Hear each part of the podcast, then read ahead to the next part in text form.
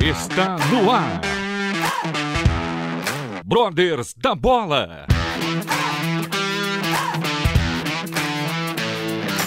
Tudo sobre futebol com muita diversão, informação e edificação. Começa agora a partida.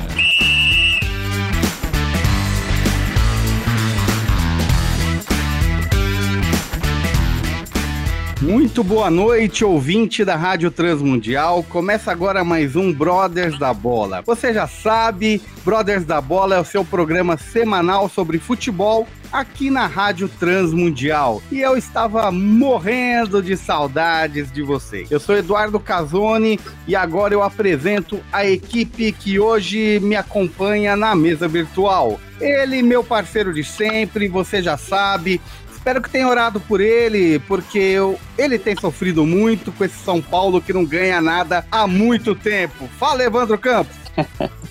Fala Edu, fala meus amigos, todos que estão aqui ligados na Rádio Transmundial e também nas plataformas de podcast. Prazer mais uma vez, mais uma segunda aqui, mais um programa hoje. Tenho certeza que vai ser sensacional. Vamos, vamos aí edificar, vamos ser edificados, né, com a história do nosso convidado. E sobre o São Paulo, eu vou te dizer uma coisa, hein? Segura nós esse ano, viu? Que o esquadrão tá sendo montado. Eu só te digo isso. Tá bom, eu, eu fico aqui no aguardo. Vamos ver se essa sua previsão este ano vai. Faz tempo que não vai, né? Mas tudo bem. E também meu amigo Andrew Franklin, ele que é o inglês de Osasco e tá aí na área, ele que é empresário. Ó, oh, tá precisando fazer aí umas, uns merchandise aqui no Brothers, Andrew. Prazer estar participando novamente aí com vocês. É, vamos estudar propostas, né? Vamos aí estar tá divulgando. Quem sabe a gente fecha essa parceria aí extra aí. Legal, Andrew. Vamos estudar esse contrato então aí logo, logo, porque você sabe, né? Teremos aí em breve o projeto Brothers em campo. Aí a coisa vai ficar grande, aí o contrato é, é mais caro, hein? Evandro, por favor, apresente o convidado da noite. Ah, muito bem, galera. Eu vou dar aqui o meu boa noite para o nosso convidado. Uh, guten Tag. guten Tag. Will, guten Tag. Willkommen, willkommen bem, brothers da bola.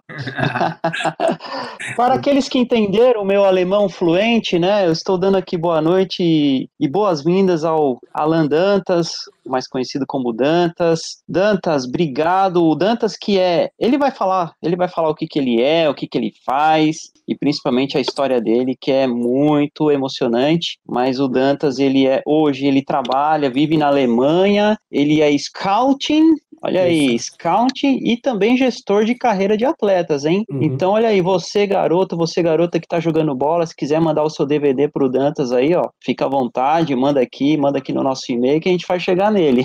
É. As brincadeiras à parte. É só pros garotos, os velhinhos que quiserem jogar também não serve? Ah, pode ser, pode ser, pode ser. Pode Quem ser. sabe ele, ele acha algum, algum, encaixa num sub-óbito lá, né? Um sub subiroso, alguma coisa assim. Mas é isso aí. Obrigado, viu, Dantas? Boa noite, bem-vindo. Boa noite, obrigado pelo convite. É um prazer grande estar com vocês aí. Muito obrigado. Satisfação de estar podendo contar um pouco da minha história, um pouco de experiência de vida. Legal, Dantas. Nós que agradecemos já de início e com certeza será uma bênção esse nosso bate-papo. Antes que passemos para as perguntas, eu quero deixar para os ouvintes um texto que está em Mateus 11, versículo 25 a 30. É, eu não vou ler todos, mas o texto fala sobre repouso para os cansados, né? E nesse momento de pandemia, essas notícias que nós vemos e ouvimos nos, na, na TV e no rádio, ela tem deixado emocionalmente cansados, né? Tem nos deixado emocionalmente cansados. Então eu só vou colocar aqui o versículo 28. Venham a mim todos os que estão cansados e sobrecarregados, e eu lhes darei o descanso Tomem sobre vocês o meu jugo e aprendam de mim, pois eu sou manso e humilde de coração, e vocês encontrarão descanso para as suas almas. Então, para o ouvinte que acompanha o Brothers da Bola, a Rádio Transmundial. Nesse momento de pandemia, eu sei que estamos todos esgotados emocionalmente, ah, principalmente aqui no Brasil. Infelizmente, as notícias diariamente é, parece que a coisa piora ao invés de melhorar, mas nós sabemos que em Deus nós encontramos o descanso, nele nós podemos confiar. Então, meu irmão, se alegre aí, se alegre no Senhor, confia nele, porque ele é o único que tem a solução para as nossas dificuldades, para os nossos anseios, tá certo?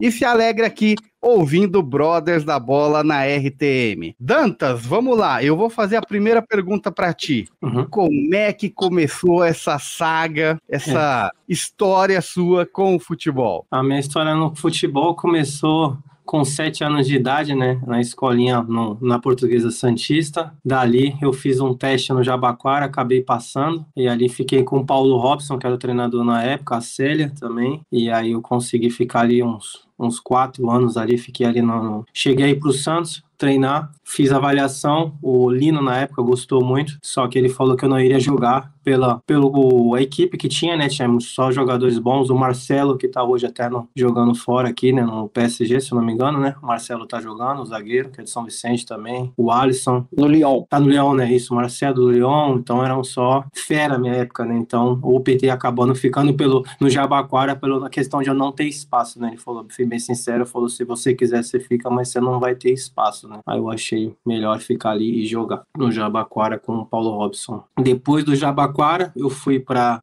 Matonense, né? Fiquei um tempo sem clube, né?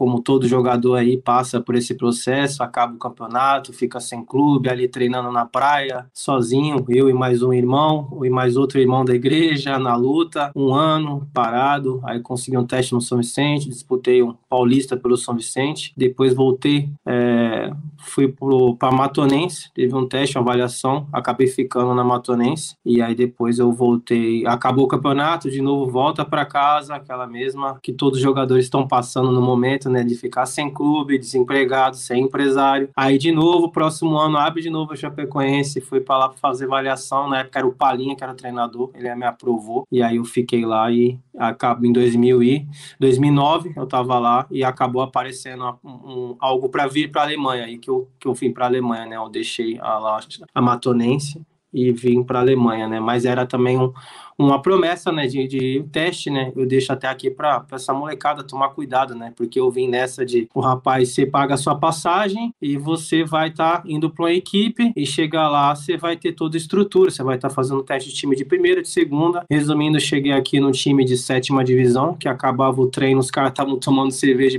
e fumando cigarro. Eu já fiquei doido, né, na hora que eu vi aquilo, treinando dois períodos. acabei saindo da, da, da, da né, com palhinha, que não fica aqui ou não, professor, apareceu essa oportunidade, né? E acabei vindo para a Alemanha. Então, deixo até para molecada estar tá tomando cuidado, os familiares, principalmente, né? A família às vezes acha que é o sonho do filho e tem que investir. E é melhor, às vezes, estar tá, tá estudando, vendo quem, quem são essas pessoas, para não ter essa frustração e, e a, às vezes acaba até com a carreira, né? porque vem a frustração, você investe dinheiro, é o sonho, né? E não, sem, não são todos que têm condição financeira e cabeça depois até para continuar, né?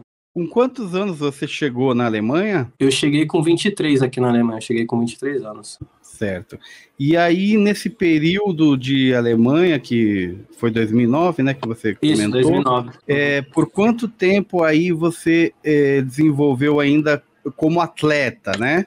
Quando eu cheguei, né, que esse empresário tinha feito essa, é, essa promessa de treinar em equipes grandes, acabou que é, isso não veio ao decorrer do tempo acontecer. Quando eu cheguei aqui na Alemanha já tinha mais de 20 garotos, se eu não me engano. E ele chegava levava os meninos para um hotel e você via que eram meninos que tinham uma condição financeira boa, que ele se aproveitava disso, ele só ia geralmente nos meninos que ele via que tinha condição e os pais pagavam, é, tanto era igual se era 5 mil ou 7 mil reais, os pais pagavam. Então, assim, eu cheguei num dia, né, fuso horário, horário, não treinei, mas outro dia eu já peguei minhas coisas e tava procurando um campo para me treinar. Eu e mais dois guerreirinhos. E o pessoal indo pra piscina, pra passear. Cheguei aqui no verão, em agosto. E eu falei, eu quero treinar. Eu vim pra, pra cá, meu pai é mecânico, minha mãe faz faxina pra fora. E eu vim pra cá com objetivo, né? Depois que eu tiver um contrato, eu posso curtir, mas agora eu tô focado no objetivo. E aí ele acabou fazendo jogos amistosos, né? E esses jogos amistosos eram vergonha, né? Porque você perdia de 7, de 8, de 10 e anunciava na cidade, né? Pô, o time brasileiro tá vindo, aquela, aquele lance todo. E por não ser um time que tá treinando, por muitos garotos ali nunca ter jogado até nem profissional e nem amador, então era um, era um mistão ali. Jogava com uma time de quinta, de, de, de sexta divisão, que aqui na Alemanha é bem organizado e o treinamento, a intensidade é bem alta. E aí perdia. E aí foi que eu descobri, né? Quem que era o empresário, o trabalho que ele fazia, que na verdade a gente não pode nem chamar é, é, de empresário, né? Até é uma falta de respeito com a classe, né? Porque tem pessoas do bem aí trabalhando no futebol também. E aí eu fiz um jogo amistoso com o time, ele viu que né, já era diferente, eu não paguei o valor que ele pediu, né? Eu só paguei o valor do meu voo. Geralmente ele cobrava, na época era R$ 1.500, mais R$ 1.500. Então era um torno né, quase de R$ reais. Isso sem a passagem, só para vir, né? E aí você vai conversando com um, conversa com um, um deu 10, outro deu 6, eu falo, meu Deus, onde eu tô, né? E nessa daí, até pra molecada, mais uma vez, é, é, é um que leva o outro, né? Porque eu vi pra Alemanha através de um amigo que o amigo já tinha feito outro. Então, resumindo, já era o terceiro que estava vindo comprou com uma promessa de algo que não foi cumprido, né? E aí, como Deus, né? Aí entra Deus. Aí eu fiz um jogo amistoso, ele me levou para um time, me afastou dessa molecada, levou para um time, eu treinei, fui muito bem, o pessoal gostou, para ver como já começou tudo errado. Eles tiraram uma foto minha, colocaram em outro nome, porque domingo ia ter jogo, eles já queriam que eu jogasse. Eu fiquei, mas como assim? Não entendia nada.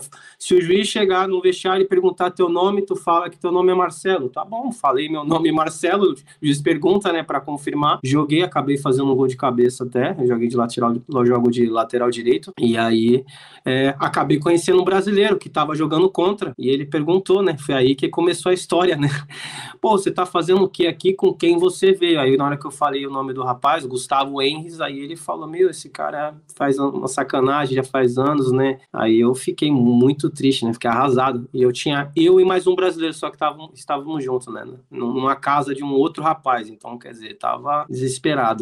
É, infelizmente, eu, eu, a gente vê muito disso aí no mundo da bola.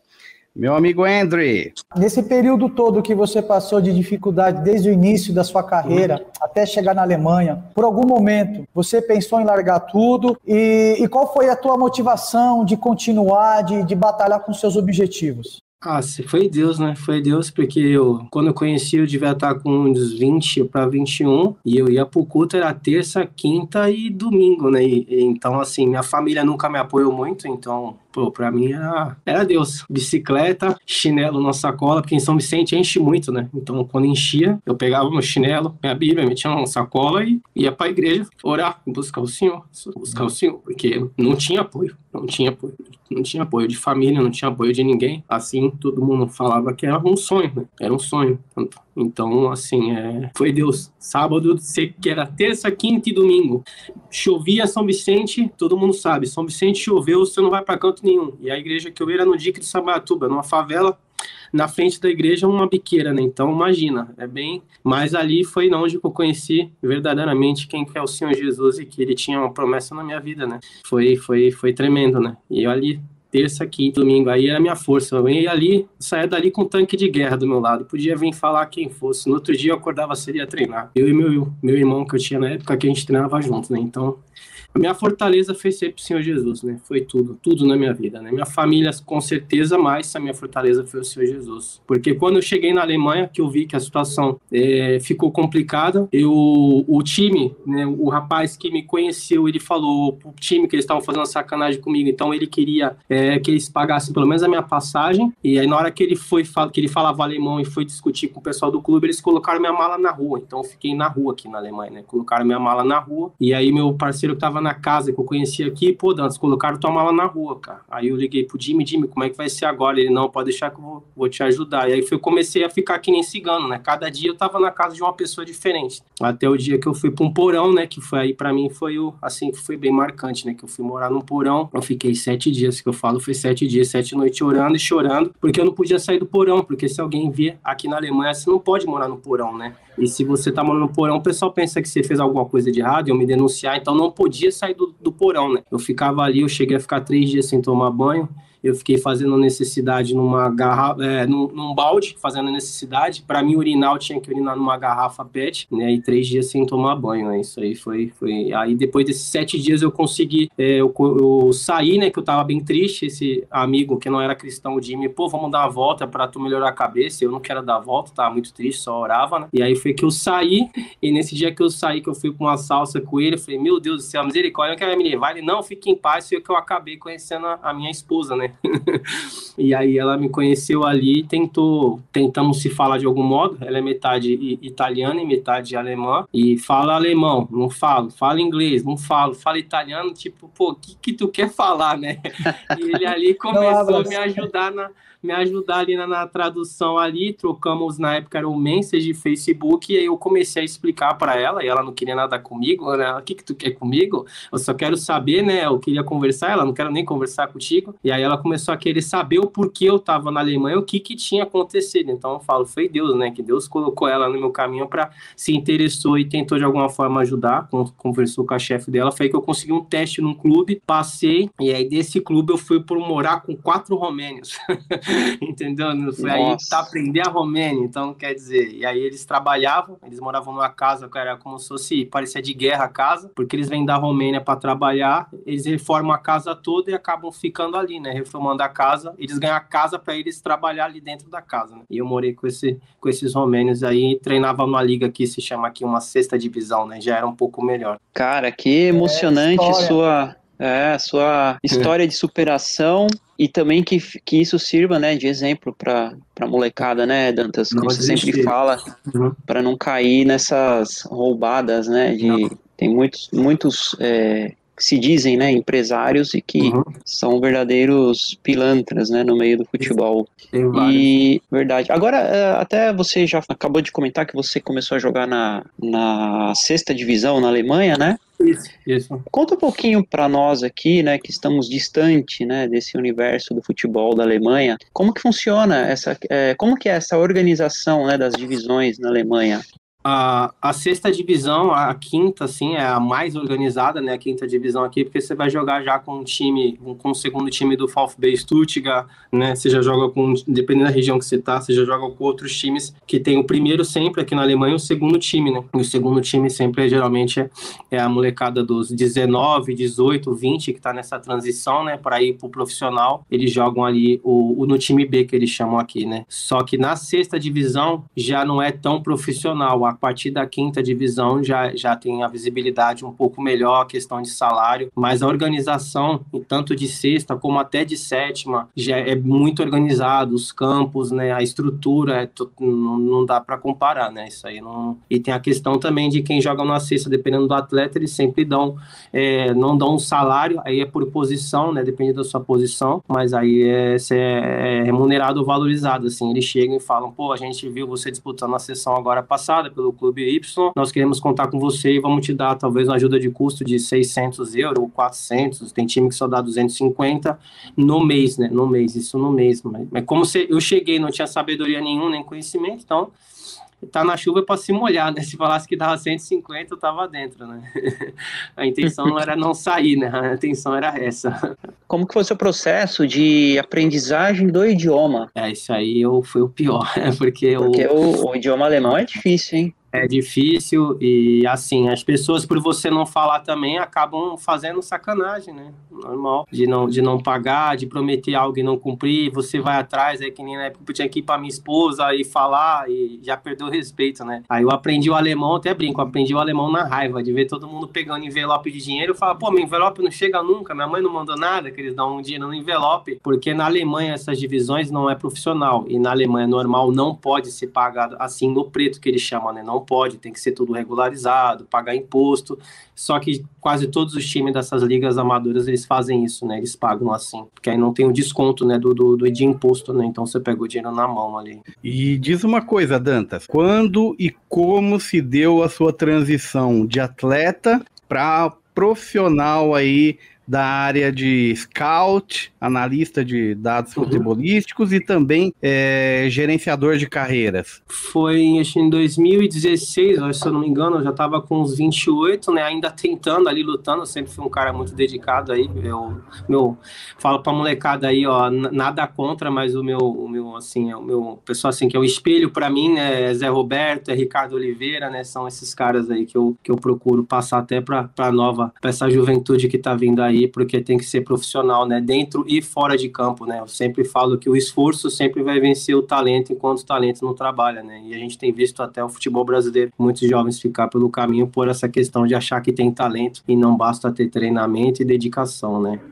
E aí eu acabei conhecendo um ex-jogador, né? que começou a trabalhar aqui na Alemanha, ele é metade suíço, metade alemão. Ele fui fazer um jogo amistoso, aquela coisa do futebol, né? É, fui fazer um jogo amistoso que estavam precisando por uma liga para ajudar, acabou que eu conheci um goleiro que é, é, esse rapaz gerenciava a carreira desse goleiro. E ele, pô, você joga bem e tal, mas já tava com 28. Aí ele, pô, falar com o empresário. Eu acabei conhecendo, a gente simpatizou, né? Ele pegou uma simpatia ali. E ele falou, pô, trabalho com jogadores e tal. E tinha essa galera, nessa transição, tinha essa galera que vinha para a Alemanha, dos brasileiros, que eu tentava ajudar de alguma forma, arrumando clube, casa, já arrumei clube, já arrumei casa, tentando de alguma forma dar um jeito, né? Os caras até brincam ó, salva vidas, né? Porque dá problema, pô, tem um brasileiro que vai ajudar, liga pro Dantas. E aí eu acabei levando três quatro garotos né, para ele, começamos a treinar, eu treinei com os meninos, e aí ele, pô, você tem um, né, um talento, né? Eu vejo que você tem um talento, já pensou em trabalhar com isso? Eu falei, ah, ainda não, quero jogar, né? Aquela coisa de jogador, quer jogar. Mas eu comecei a fazer do lado, de fazer esse acompanhamento, levar para treinar junto, e aí foi que, a, que virou mesmo profissional quando apareceu a, Ivana, né? Que hoje tá até jogando no, no Manchester United, que eu fiz o acompanhamento da Ivana aí quase cinco anos com ela, né? Eu conheci ela na igreja, né, até. E você comentou sobre o esforço né, do, dos atletas, uhum. a necessidade de ter foco, determinação. E, infelizmente, parece que a meninada de hoje acha que uhum. basta bater uma bolinha, ele já mete um cabelo invocado. Uhum uma chuteirinha cheguei Isso. e acha que já tá mandando que vai chegar lá na Champions League e vai arrasar. É. Só que, então, pelo jeito, o cara tá fadado ao fracasso. O que, uhum. que, precisa além de ser um bom jogador? Parece que o, o, a parte técnica que é importante, uhum. mas ela tem um percentual até certo ponto baixo aí na Europa, é, uhum. se o cara não for um atleta, na é verdade? Verdade, é verdade. Hoje está bem complicado, eu tenho até, por agora tá trabalhando com isso, né, então bastante experiência, assim, com a, com a gurizada e com a molecada, é, também de família, né? No meu tempo, meu foco era eu ir para um clube e fazer um teste. Se falasse, vai ficar embaixo da arquibancada e comer arroz com salsicha, eu tô dentro. Eu amava, é a profissão.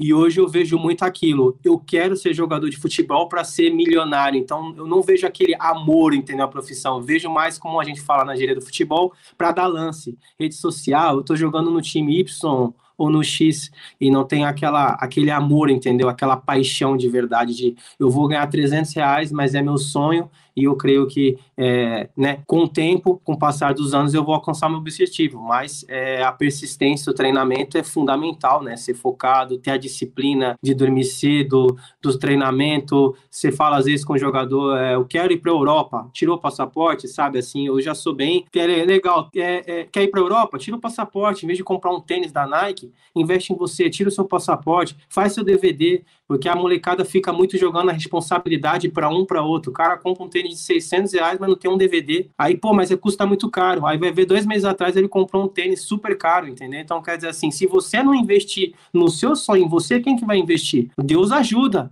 O Senhor Jesus está escrito na palavra, ele vai nos ajudar. Só que eu acho que nós temos que fazer a nossa parte. Né? O, o que eu tenho que fazer, minha mãe não vai fazer, o meu pai não vai fazer. Eu acho que cada um tem, tem que cumprir e tem que fazer a sua responsabilidade. Não adianta nós somos irmos orar pedir ao Senhor e dormir até meio-dia, sabe? Eu estou desempregado, tenho que acordar cedo e treinar. É, Bem-vindo ao mundo do futebol. É, a ferramenta de trabalho é o seu corpo, né? É verdade. Infelizmente, não é essa mil maravilhas que todo mundo não. pensa, né? E essa molecada tem se espelhado aí nos caras meio estranho. Cara que é encontrado aí na night em plena pandemia, Uhum. Dizem que embaixo da mesa, se escondendo aí, e aí falaram que não, achei que era um restaurante, mas era um cassino, pô. É, mas diferente, né? É, o local tava meio estranho, mas, mas aí eu já tava lá. Tá Aconteceu. certo, estamos, estamos conversando aqui com Alan Dantas, ele que foi jogador profissional de futebol, hoje trabalha como analista de desempenho, scouter, manager de carreiras, está trazendo aí seu testemunho de vida. Tá um papo muito legal. Vamos para um breve break e daqui a pouco voltamos com mais Brothers da Bola. Brothers da Bola.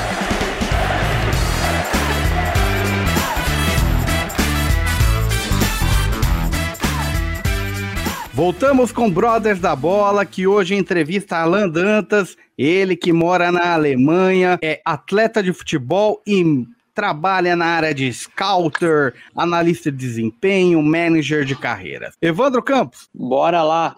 Dantas, conta pra gente aí um pouco agora da sua, da sua carreira como manager, scouting. Uhum. E como também você conheceu o Cacau, né? Porque você atualmente Sim. trabalha com o Cacau, que é um ex-atleta que jogou pela seleção da Alemanha, um brasileiro, né, que jogou pela Isso. seleção da Alemanha. Conta para nós aí como tem sido essa experiência nessa nessa atividade junto com o Cacau. Como apareceu essa oportunidade? É muito boa, né? É, é, eu falo assim, se for ver tudo, ver não, vamos, é, é fato, foi tudo Deus, né? Tudo planejado do Senhor Jesus, porque eu comecei numa empresa que eu não imaginava, eu aprimorei, eu comecei a fazer alguns cursos, né, online, jogando e ainda fazendo uns cursos. Eu tenho feito bastante curso de scout, né, buscado conhecimento, coisa que geralmente o jogador não quer fazer. E eu era péssimo, né, nisso de querer estudar essas coisas, mas eu vi que se eu não estudasse, fizesse algo para mudar a minha vida, eu ia ser mais um ex-jogador que ia ficar na, na época de 1900 eu joguei. Então comecei a me atualizar. Teve, lógico, a experiência aí que eu tive com esses meninos que para mim hoje eu vejo que era o propósito propósito de Deus, esses 20 meninos que já passaram aqui pela Alemanha para eu estar tá tomando conta. Você vai lidando com diversos sonhos, diversas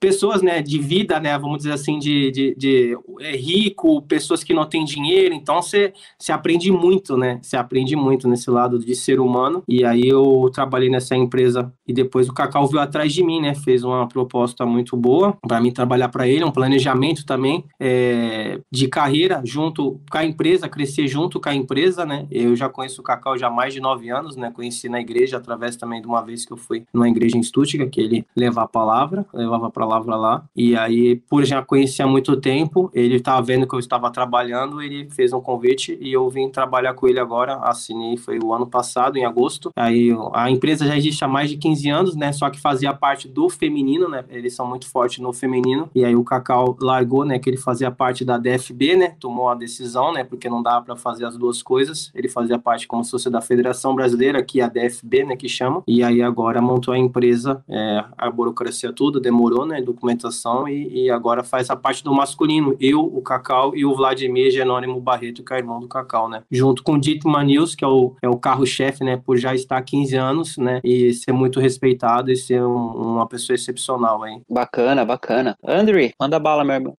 Conta pra gente um pouquinho dessa, desse esquema tático que que você aprendeu aí na Alemanha, a diferença aí do, do Brasil? Aqui, assim, eu não digo nem o, o, esquema tático, mas eu digo assim, a filosofia do futebol alemão, é, a intensidade é muito alta, assim, que se eu falo no Brasil, o pessoal, pô, você virou alemão, eu falo, gente, vocês têm muito tempo com a bola no pé no Brasil, o zagueiro pega, para, pensa, e aqui os atacantes já tá mordendo já, e é o conjunto, né, você joga aqui, ninguém vai jogar pro, pro cara que é habilidoso, que vai ficar lá na frente esperando bola. É todo mundo. Se assiste um baile. Adianta a marcação? E adianta a marcação. Os, é que é aquilo, né? Os goleiros aqui, pode ver que todos os goleiros jogam com o pé. Então, o goleiro joga como se fosse um fixo.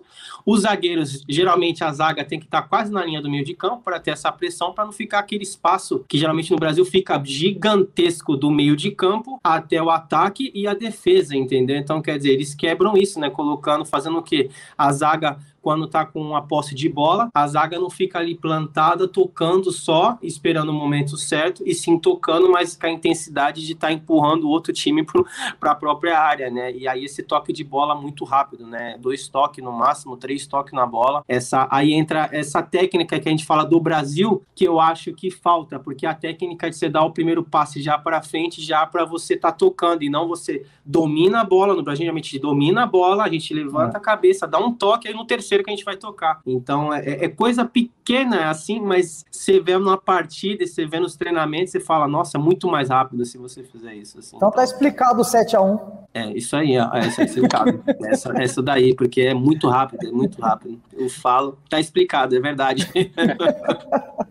é, viu? Tem é essa questão alta. tática e também tem aquela primeira questão que você comentou, Amém, da, da gana, da vontade, que às vezes o brasileiro é, fica meio relapso e acomodado. Então aí 7 a 1 foi pouco. Ah, e a questão até de, de assim, no, no, profissional, que eu aqui tenho acompanhado bastante jogadores que estão na base, que é diferente do Santos, do, que assim, joga na base e recebe tipo 800 ou mil euros, entendendo? Dependendo. Então, no Brasil, o menino que já tá no Santos, que talvez é a nova promessa, já tá pegando um salário de 20 mil. Então, quer dizer, você nem motiva o cara, porque o cara não tem, às vezes, estrutura familiar boa, não sabe que é 20 mil reais, o cara é. já compra um carro, já se mata, é. quer viver na noite o dia inteiro, né? Ele acha que é o rei, ele pode fazer tudo, e acaba ficando pelo caminho, né? Porque tem todo um processo a ser respeitado. E aqui na Alemanha, é, contar aqui bem breve, uma, um ano passado que eu achei um absurdo, um jogador jogador tinha, era, tinha convocado, tinha sido convocado para a seleção da Alemanha, ele não foi porque ele tinha prova na escola. Cortaram ele porque ele tinha prova na escola. No Brasil, o cara ia dar a camisa, jogava a professora e ia o ano inteiro, entendeu? Então, é, quer dizer. E passava de ano ainda. E passava de ano, sim. E se dar um beijo no rosto e levar uma caixa de bombom, passar de ano, pô.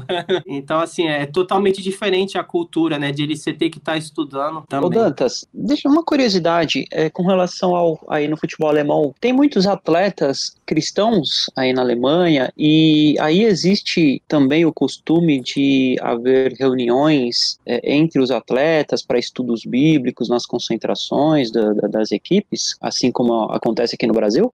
Pô, in, infelizmente eu nunca fiquei sabendo, eu vi, né? Se teve, deve ser geralmente é quando tem os brasileiros, né, que são cristãos que fazem isso, mas assim, na Alemanha esse tema de, de, de igreja já até é bem assim, é um tema bem sensível até, né, de postagem, de tudo, eu tenho acompanhado, eu e meu irmãozão que, que joga comigo no outro time aqui, ele é cristão também, a gente ora, conversa, coloca música de, da igreja no vestiário, o pessoal fica tudo já olhando meio assim, o que que é isso? Vocês só com Jesus aí, parece doido. Então, assim, é, é, um pouquinho complicado. Eu mesmo, minha experiência, eu nunca vi. Eu acho que na época que o Zé Roberto tava, o Cacau, que jogou com alguns brasileiros, deviam ter a, a reunião deles em casa, assim, né? Mas esse lance de orar no vestiário, essas coisas aqui, eu nunca vi. Eu, não, eu particularmente, eu nunca vi. Até rezar ou orar, eu nunca vi, né? Cada um com a sua religião e pronto, nessa situação aqui. Ô Dantas, é, o nosso público, ele é bem eclético, né? Não é todo mundo uhum. que está muito ligado ao mundo do futebol.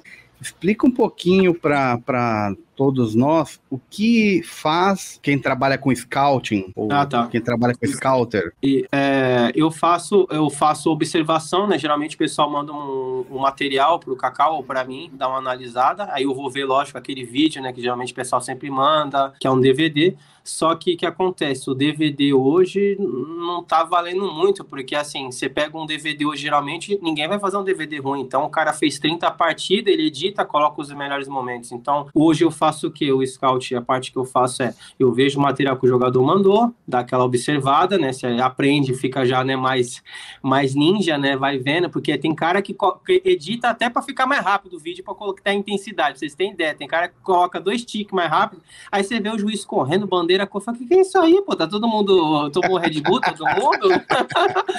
e aí é. tá, tá editado para dar mais intensidade. Aí eu vejo aquilo, legal, aí eu vou pro Scout, né? Que a gente tem um programa que se chama, uma plataforma digital, que é Scout, e aí eu vou ali ver, porque ali eu escrevo o nome do cara, eu brinco, que eu acho até a ex-namorada dele, né? Não tem como o cara falar para mim, não, eu joguei, eu fui artilheiro, é, eu tô jogando titular, eu vou ali, acho todas as informações e ainda vou ver duas partidas deles, né? Então, assim, pô, gostei, achei o jogador bom. Eu vou ver como tá tendo epidemia. Aí, quem eu tava assistindo muito ao Campeonato Brasileiro Sub-20 ou Sub-17, aí tem um jogador específico, pô, gostei desse jogador, vou dar uma olhada. Eu vejo duas partidas deles, né? Pra ver se é isso mesmo, se fala, caramba, diferente, gostei do tal para entrar. Aí entra aquela de conversar, saber quem que é o empresário do jogador, porque a empresa a gente trabalha com planejamento de carreira, né? Isso aqui geralmente o, o jogador brasileiro não está entendendo hoje, que não adianta eu estar tá com o empresário e pronto, acabou. Eu tenho que estar tá com o empresário, mas tem que ter um planejamento de carreira, né? E a nossa ideia é estar tá fazendo isso, né? É, a nossa ideia, não, o nosso trabalho é esse, de fazer o planejamento de carreira, de ficar uma forma viável e mais fácil de trazer ele para a Europa. Tem jogadores no Brasil que são bons, só que não vão ter a oportunidade de vir para um Hofheim, ou para o Borussia, ou para o Bayern. Então, o que acontece? Às vezes você tem que pegar esse jogador, tá jogando, não tá jogando, que eu falo trabalho de gerenciamento de carreira. Tá jogando no Santos? Não, não tá. Então, emprestar esse jogador, talvez, por, é, vamos dizer, pro... Pro São Paulo. Pro, vamos, pro São Paulo, pô, aí tu tá, tá eu aí, querendo, vai arrumar briga aí, pô. Vai, respeita aqui, rapaz, respeita. Geralmente se empresta para time pequeno, tá certo, Andrew? Isso, é, é só para é só para ele estar tá jogando, para fazer a minutagem, né? Porque aqui na Alemanha, é assim, uma contratação, para vocês terem ideia, tá demorando de seis a oito meses. Então, no Brasil, ah, gostei, acabou. Não, é seis a oito meses para ter uma contratação do atleta. Então, quer dizer, os caras têm que estar tá muito interessados. Então, para fazer, ou a gente sabe como é que funciona esse processo, esse jogador talvez está emprestar ele, ele tem um desenvolvimento, ele jogando, a gente começa a trabalhar o nome dele, né? A gente tem autonomia também do jogador, isso que é o ruim, porque nem todos os empresários entendem, né? Isso. Que aí ele traz ele para a Áustria, para ele jogar uma primeira ou uma segunda divisão. Porque é uma Áustria ou até outro país aprender o idioma, a intensidade de futebol é totalmente diferente, ele precisa de um tempo de adaptação. Por isso que você vê vários jogadores brasileiros que vêm para a Europa, principalmente eu digo para a Alemanha, né? Porque você vai para a Itália, Portugal, às vezes a adaptação é outra. Você vai vendo que tem jogadores que nem. A grande maioria dos jogadores que vieram para a Alemanha, ou fazendo uma pesquisa assim, vendo, a grande maioria que veio e venceu, venceu, que eu digo de jogar, de ser titular, de conseguir, foi os jogadores que eram no Brasil, é, vamos dizer, modo de dizer, não eram menosprezados, mas o jogador que talvez para o Brasil não tem tem qualidade. Para ter essa evolução, precisa você estar tá jogando também num, num, campeonato assim que é competitivo, tá aprendendo é, idioma, né, outra cultura. Então assim, você tem que ter esse foco aí, né, a disciplina e o foco. Você vê o Cacau, o Dante, o Marcelo, o Zé Roberto, grafite que eu joguei na, na Matonense, falavam que o grafite não tinha espaço, grafite era ganso, tacavam pipoca e aqui se dedicou e tem uma história bonita aqui, né, né também aqui na, na Alemanha, né, muito respeitado, né. É, você então falou que essa questão do scout seria o analista, né? O olheiro, né? Isso o olheiro aí, que a gente chama aqui. É, e que às vezes uma contratação leva aí quatro a seis meses, né? Isso. Seis Lógico, a oito. Seis a oito. Lógico que aí a gente não está falando daquele atleta de ponta, já Isso. que, né, só para o público é, tá é, entender essa, essa função, ela é bem desenvolvida aqui no Brasil? Por, por que, que eu tô te perguntando isso? Olha lá, vou uhum. falar do meu time, meu Coringão. Sim. Se você olhar a lista de atletas do ano passado que foram contratados e jogaram duas, três, quatro partidas e já foram encostados e já estão em lista de empréstimo, de é muito grande. É muito grande. Ou seja, isso para mim denota uma falta total desse trabalho que você estava falando. Isso. Vou, dar, vou dar um exemplo. Jonathan Cafu foi contratado no final do ano passado Uhum. porque o Corinthians carecia de um atacante pelas beiradas. Contrataram ele, o Mancini já era o técnico. Ele veio, jogou três partidas, veio com um contrato de três anos e já está em lista de dispensa de empréstimo. Nossa. Não dá para entender. Fala é, aí para nós sobre esse tema no Brasil. É, é, por isso que é gostoso o futebol, tem bastante tema. É assim, é, eu vejo no Brasil, isso é, é minha opinião, é a falta de planejamento. Por quê? É, futebol não é brincadeira, futebol eu acho que teria que ser gerenciado como se fosse uma empresa, entendeu? Não dá para mim fazer tudo. Um cara, isso é que nem na igreja, né? Um, um vai pregar, o outro irmão vai arrumar os bancos, o outro vai estar a organização, quer dizer, tem que ter uma organização. E no Brasil o que atrapalha muito o futebol, acho que é a vaidade em primeiro lugar, né? Porque é muito ego, muita vaidade, vaidade, muitos interesses pessoais e acabam esquecendo a instituição, né? O clube. Porque quem perde mais é o clube. Os clubes ficam tudo endividados. O jogador sai, que nem um contrato de três anos. Quanto que esse jogador ganha? Vamos dizer que ele ganha 200 mil, 150. Eles vão ter que pagar um salário para ele três anos, entendeu? Então, quer dizer, quem contratou esse cara? Quem que viu isso, entendeu? Qual que é o planejamento? Como é que foi estudada essa contratação? O problema no Brasil também é o tudo é, a curto prazo. A gente tem que ser campeão esse ano. Não, faz um planejamento a longo prazo. Esse ano, se a gente ficar em quinto, tá bom. Para o ano que vem, a gente almeja ser campeão. Se for campeão no primeiro, ótimo, mas se não for, aí manda diretor embora, manda treinador embora, comissão técnica. Imagina se reformular tudo isso, é que nem empresa, tem que fazer tudo novo, pegar confiança. Você está lidando com vidas, com seres humanos, não é assim, sabe? Isso que está faltando. E muita gente do futebol que não faz parte do futebol. Muita gente que está vindo, às vezes, da política, somente no Brasil a gente sabe. Eu sou o vereador Y, eu coloco o meu pai que é veterinário, entendeu? Não contra, mas ele não entende de futebol, então você tem que colocar pessoas que entendem. Não é que agora todo cara que estuda tem que fazer parte do futebol, mas você tem que tentar aprimorar e ver o plantel, ó, as pessoas que vão trabalhar com você, para quê? Para não estar tá tendo essas contratações malucas, porque isso daí não agrega nada para o clube, né?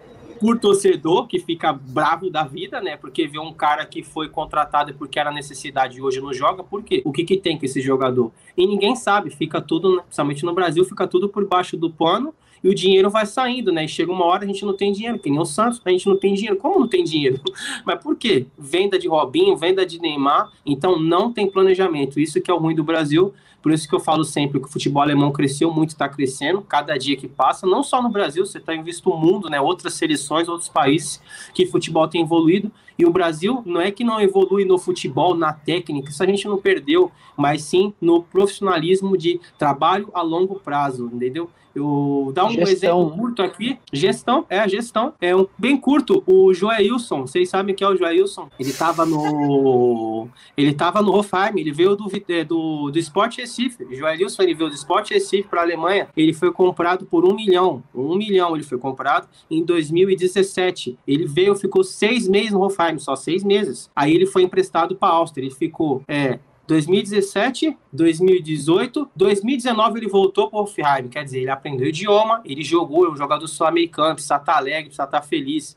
Então, eu falo, o Flamengo tem feito esse trabalho muito bem. Ele jogou, voltou para o Hoffenheim, começou a ganhar espaço, jogar, virou titular, foi quase artilheiro da Bundesliga. Resumindo, veio o West Ham da Inglaterra e comprou ele por 35 milhões. Então, quer dizer, olha o trabalho de planejamento, de aí talvez esse jogador no Brasil ia ser só mais um, mas eles investiram um milhão, olha o retorno que eles tiveram depois de três anos, e isso é o que não tem no Brasil. Eles contratam um jogador, às vezes, que já tem uma certa idade, que às vezes está até machucado, é, e faz um contrato muito longo, um salário super alto, e que lucro que vai dar para a empresa, para a instituição? Esse que é o problema. E aqui na Alemanha eles querem jogadores novos, entendeu? Porque eu pego um jogador de 19, eu trabalho ele até 20, 23 anos, e se ele estourar, ele vai para o Real Madrid, ele vai, porque aí são as ligas que pagam aqueles valores absurdos, né? Porque a Alemanha não tem essa característica de dar salários absurdos e fazer. O Bayern agora estava já quase dois anos atrás de um zagueiro e estava observando, perguntei pro Cacau, pô, mano, eu chamei de Mano Cal, falei, pô, mano, tu acha quanto tempo que o, que o Bayern estava observando esse zagueiro do Red Bull Leipzig? Ele falou, no mínimo, eu falei, ah, no mínimo um ano, ele falou dois anos. Eu falei, tá de saca, ele falou dois anos, por quê?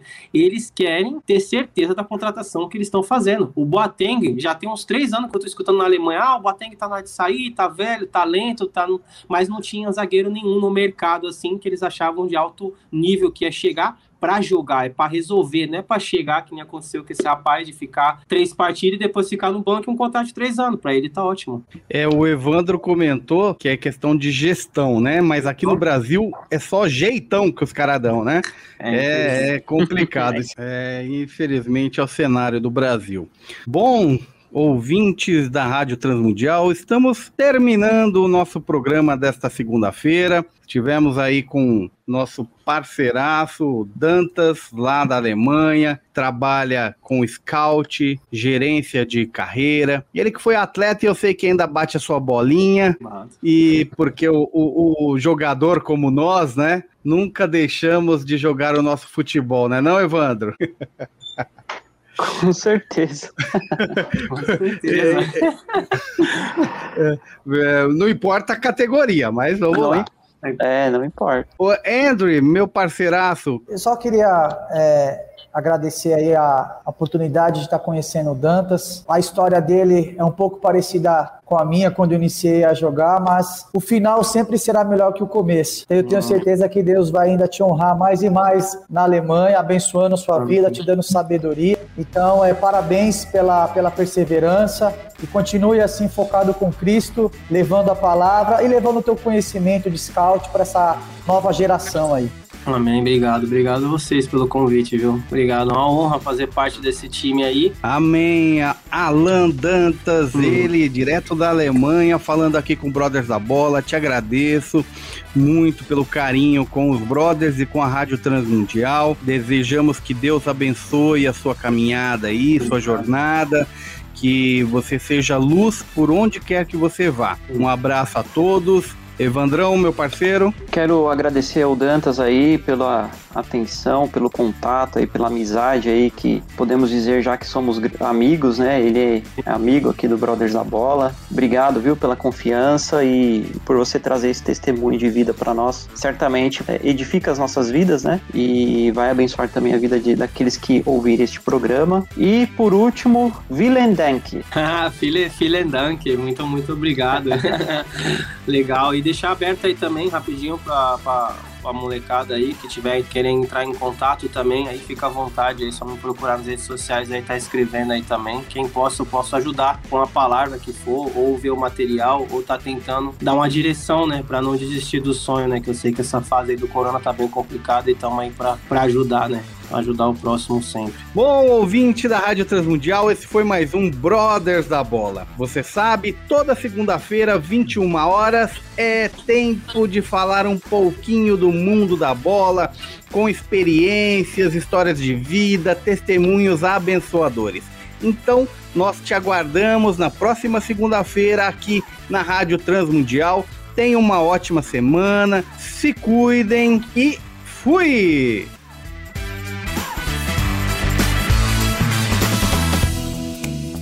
Brothers da Bola, o seu programa futebolístico em parceria com a Rádio Transmundial. Todas as segundas-feiras às nove da noite. Acompanhe-nos através das redes sociais. YouTube, Facebook e pelo Instagram. Arroba Brothers da Bola. Brothers da Bola. Até a próxima.